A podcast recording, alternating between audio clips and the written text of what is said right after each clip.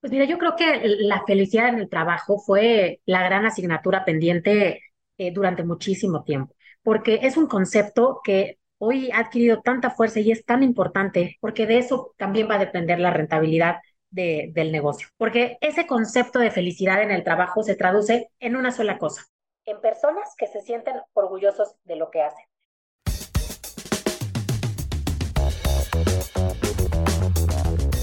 Hola a todos y bienvenidos a Innovación Bancolombia, un podcast de Bancolombia en coproducción con Emprendete, en el que nuestra misión es aterrizar la innovación y la sostenibilidad para llevarla al ADN de todos, a través de historias de líderes que hayan vivido y respirado estos temas. Por eso, cada 15 días les traemos un nuevo invitado para que nos deje lecciones y aprendizajes que podamos aplicar en diferentes contextos. Si eres empresario, emprendedor o curioso de la innovación, compártele este podcast a alguien que sepas que le va a encantar.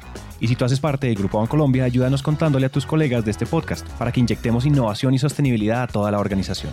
Si les gusta este episodio o algún otro de Innovación Bancolombia, síganos en Spotify o déjenos una reseña de 5 estrellas en Apple Podcast. Eso nos ayuda a llegar a más personas. En la década de los 2000 se popularizó un estudio hecho por la Universidad de Warwick en el Reino Unido, liderado por el economista Andrew Oswald y el psicólogo social Daniel Kahneman, que se centraba en la relación entre la felicidad de los equipos de trabajo y su productividad en el trabajo. Kahneman y Oswald se propusieron responder a la pregunta de si los empleados felices son más productivos que aquellos que no lo son. Para ello utilizaron encuestas a miles de empleados de diversas empresas y sectores en todo el Reino Unido. Los resultados del estudio arrojaron varias conclusiones bien interesantes. Primero, los empleados felices son más productivos, creativos, innovadores y eficientes en sus tareas. Segundo, la satisfacción laboral y el bienestar emocional están interconectados.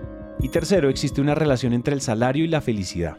Aquí particularmente el estudio encontró que otros factores como la calidad de las relaciones laborales tenían un impacto más significativo en la felicidad que en el trabajo que el salario en sí. Y es que este es uno de los tantos estudios que subrayan la importancia de crear ambientes laborales que hagan felices a todas las personas que participen de cualquier ecosistema empresarial y obviamente de eso se trata este episodio.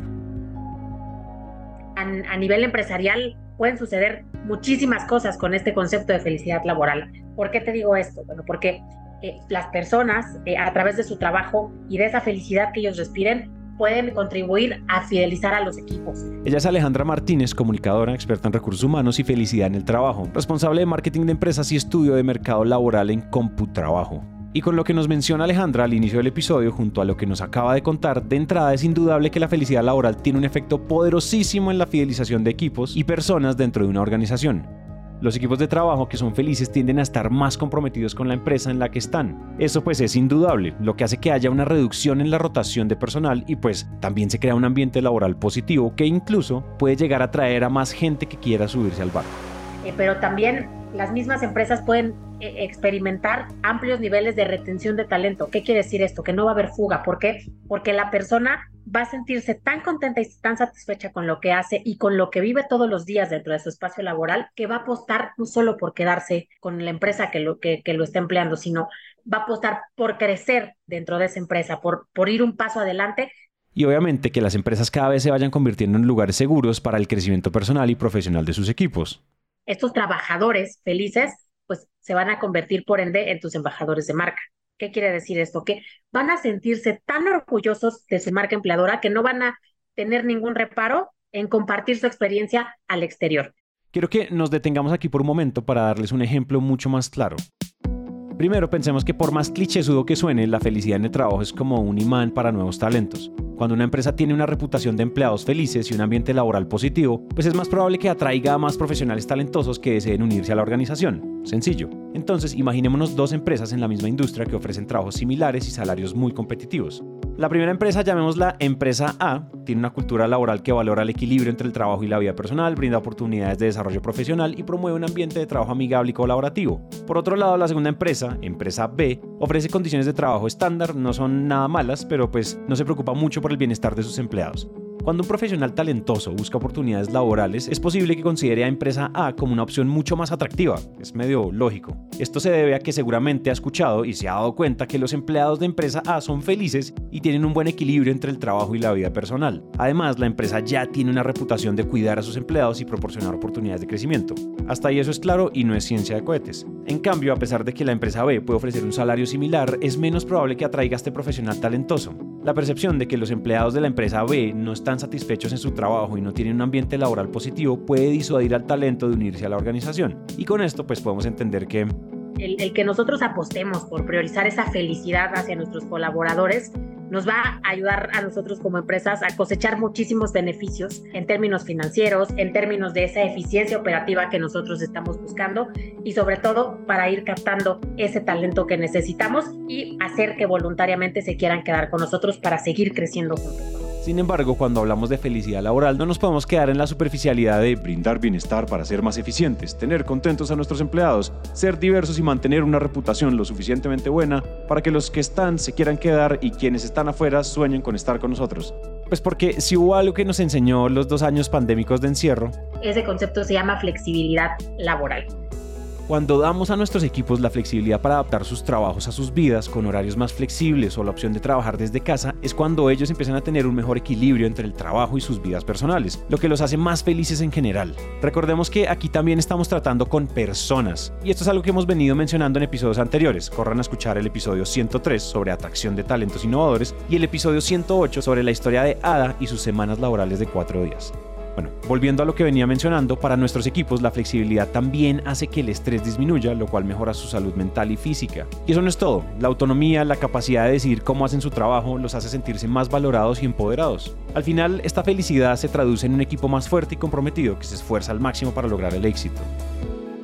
Y te voy a platicar de un caso que a mí me parece súper interesante y te voy a decir, te voy a explicar el contexto del mismo. Nosotros aquí en, México, eh, desde Computrabajo, lanzamos un Congreso de Recursos Humanos en donde logramos reunir a una cantidad importante de, profesionales en la materia, en donde participaron empresas súper punteras, súper exitosas, que fue eh, Get 2022. Este congreso del que nos habla Alejandra fue organizado por Computrabajo y 3M, donde a nivel mundial 3M establece un programa llamado Work Your Way. Eh, según una de las directivas de, de, de, 3M que estuvo ahí con nosotros, este Work Your Way es un modelo global integral que busca que, todos sus colaboradores finalmente trabajen a su manera, pero sin perder foco de lo que realmente eh, es y significa la productividad y los resultados que ellos tienen que reportar. Y es que lo que apuesta este tipo de programas es que los equipos tomen las riendas, casi que absolutas de su tiempo, sin discriminar llegar a tiempo con las entregas, deadlines, resultados, metas, etc. Es decir, son ellos quienes deciden si quieren ir a la oficina, trabajar en casa, establecer una forma de trabajo híbrida, todo esto con el fin, y como les mencionaba hace un rato, de ejercer una autonomía y libertad de manera responsable, lo cual se traduce en mayor compromiso, eficiencia e incluso innovación. Pero si les soy honesto, la única forma para que todo lo que Alejandra nos ha venido contando funcione, pues necesitamos una sola cosa. Y eso es el liderazgo. El liderazgo va a ser primordial. El tan mencionado buen liderazgo, entre comillas, es el cimiento más importante que mantiene feliz a un equipo de trabajo. Cuando los líderes son claros acerca de lo que se espera y ofrecen oportunidades para crecer, los equipos se sienten más seguros y satisfechos en sus roles. Además, cuando un líder muestra gratitud y da retroalimentación positiva, eleva la moral y la confianza del equipo. Los buenos líderes también son hábiles para resolver conflictos y establecer un ejemplo positivo para sus equipos de trabajo. Entonces, el que nosotros apostemos dentro de las empresas por promover un liderazgo empático, un liderazgo consciente y un liderazgo en donde las personas vayan caminando hacia la misma dirección, la, realidad es que eso es lo que va a ayudar a que la resiliencia y la adaptabilidad por parte de nuestros colaboradores pueda llegar a existir. Entonces, ¿qué tienes que hacer tú como líder? El procurar que las personas que forman parte de tu equipo vayan persiguiendo una causa misma, una sola causa el protagonista es tu causa. Y eso es parte de, ese liderazgo empático y ese liderazgo consciente que tenemos que promover dentro de las empresas. Es decir, cuando un equipo de trabajo está conectado con el propósito o con la causa, como lo menciona Alejandra, se crea un sentido de significado y dirección en el trabajo diario. Esto aumenta la cohesión del equipo, fomenta la colaboración y crea un ambiente donde todos trabajan hacia un objetivo común. Y cuando las personas se sienten apasionadas por lo que hacen, están más abiertas a explorar nuevas formas de abordar los desafíos. Además, cuando los equipos comparten un propósito claro, pues están mejor preparados para trabajar juntos en la generación de ideas creativas y en la implementación de cambios disruptivos. Porque en definitiva son los cambios lo que más nos cuesta, tanto a líderes como a equipos como a organizaciones enteras. Eh, a veces nosotros como seres humanos estamos tan acostumbrados a, hacer lo que ya comprobamos que funciona bien, que cuando llegue el cambio nos resistimos a cambiar la fórmula. Y eso es súper normal que suceda, ¿qué tenemos que hacer como empresas? Ir reevangelizando a nuestros colaboradores, ir haciéndoles entender que parte de la dinámica que este mundo nos está exigiendo hoy en día es que tengamos esa capacidad de reinventarnos una y otra vez. Sin embargo, ese liderazgo que impulsa la conexión con un propósito junto a la adaptación y el cambio, pues también requiere la celebración de logros, de cuando se llegan las metas, de cuando se implementan cambios e incluso cuando se cometen errores. Hay que celebrar los logros eh, de, nuestros, de nuestros equipos, toda esa capacidad de adaptación que ellos van mostrando ante, ante todos los diversos escenarios a los que se van eh, eh, presentando. Esto evidentemente va a ayudar a que ellos vayan fortaleciendo su autoestima, se vayan sintiendo más seguros de quiénes son y de lo que son capaces de hacer. Y, y eso se va a traducir en motivación pura. Van a estar motivados todos los días para decir, yo mañana le te voy a presentar una mejor versión de la que te pude dar hoy. Y es que es indudable que todo esto se traduce a una cultura empresarial que fomenta la innovación. Los equipos de trabajo felices, conectados con un propósito claro, liderados por personas inspiradoras y con la flexibilidad para explorar nuevas ideas, son el caldo de cultivo perfecto para la eficiencia, la flexibilidad, la autonomía, la creatividad y sobre todo la innovación. La felicidad en el trabajo es un generador genuino de acciones exitosas, de mm, emprendimientos exitosos, de personas con vidas exitosas, de, negocios con historias exitosas. La felicidad eh, eh, en el trabajo va a permitir eh, que, las personas realmente vivan un, desarrollo integral genuino y, que las empresas realmente puedan seguir explotando esa, esa capacidad que tienen para poder abarcar todos los mercados que quiera abarcar. Nos escuchamos entonces en un próximo episodio.